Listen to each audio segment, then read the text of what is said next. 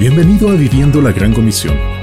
Únete hoy a cada nazareno en América del Sur y recibe estos consejos bíblicos de un pastor a su discípulo. Por el reverendo Geraldo Núñez. La palavra interés aqui não expressa o significado que se usa em las economias de nossos países, que é um benefício, lo que se pode obter ou tomar de algo ou alguém. Generalmente lo entendemos como uma ventaja, como benefício econômico. Lo que Pablo lhe está dizendo a Timoteo é que a piedade, a fuente de ganancias, é a mais grande e segura de las riquezas.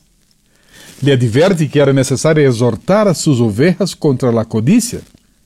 Mais importante hoje em dia é saber que nosso papel é deixar claro a las pessoas que não devem cair na tentação, em trampas e em muitos desejos nécios e daninhos que nos levarão a hundir-se na ruína e na perdição. Oremos. Senhor, que bueno é servir-te. Estamos agradecidos por tu palavra que nos abre os olhos para compreender que a grande ganância que devemos obter em nossa vida é a vida eterna. Ajude-nos a viver com sencillez sem ostentação. Que nossa forma de ser, vestir e falar seja sempre um instrumento para ajudar a las pessoas a convertir-se em discípulos comprometidos com tu preciosa palavra. Em Cristo. Amém.